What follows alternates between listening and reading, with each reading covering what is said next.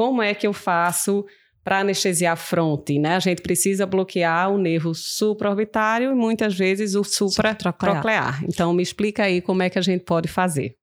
Então, a gente vai começar bloqueando o supraorbitário, tá? Que é até mais fácil da gente encontrar, né? Então, a gente vai aqui na linha médio pupilar, né? Isso. Pegando aqui a borda inferior da, da sobrancelha. Normalmente, a gente Isso. vai palpar nesse encontro dessas linhas, né? O forame.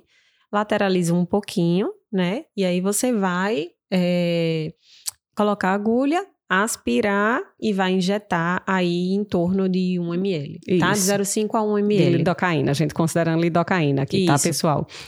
E aí, se você quer também bloquear o supratroclear, aí você vai direcionar a agulha mais medialmente, tá?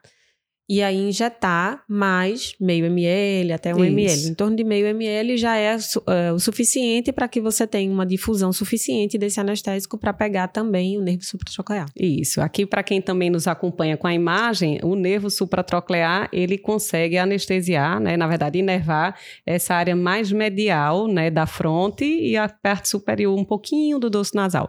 Então, essa área aí.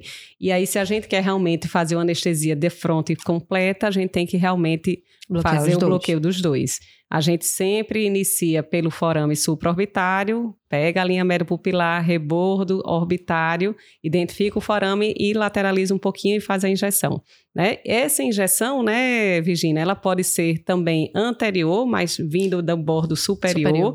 ou da forma mais anterior, né? Como a gente está ilustrando aqui nas imagens. Tem paciente que prefere que seja por cima, tem paciente muito ansioso, né? Que vê a agulha assim bem perto do olho, fica extremamente ansioso, desconfortável.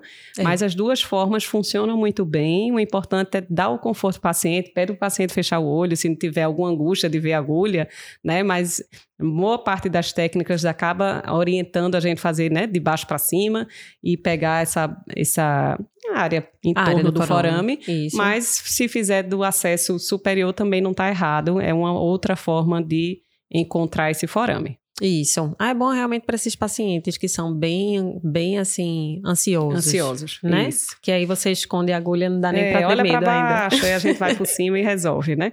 É uma possibilidade. E em todas essas anestesias, aguarda um pouquinho, né, Virginia, esse tempo de ação. Muitas vezes em anestesia infiltrativa, a gente faz quase imediato. O tempo de ação da lidocaína é extremamente rápida, Rápida. né? Dois minutos, três minutos. Mas em caso de bloqueio, a gente tem que esperar um pouquinho mais. Esse, essa ação precisa chegar na área distal da pele, né? Para a gente ter um efeito legal. Então, espera um pouquinho mais quando for bloqueio, para não ter um susto quando você for fazer qualquer intervenção, cortar, enfim, suturar, né? Exatamente. Você bloqueia, fica conversando ali um pouquinho com o paciente, É, vai né? preparar um material, e tudo. fazer uma orientação de pós-operatório, digitar alguma coisa, vai conversando, o paciente fica menos ansioso e a ação do anestésico vai, Vai entrando efeito. legal, né? Isso.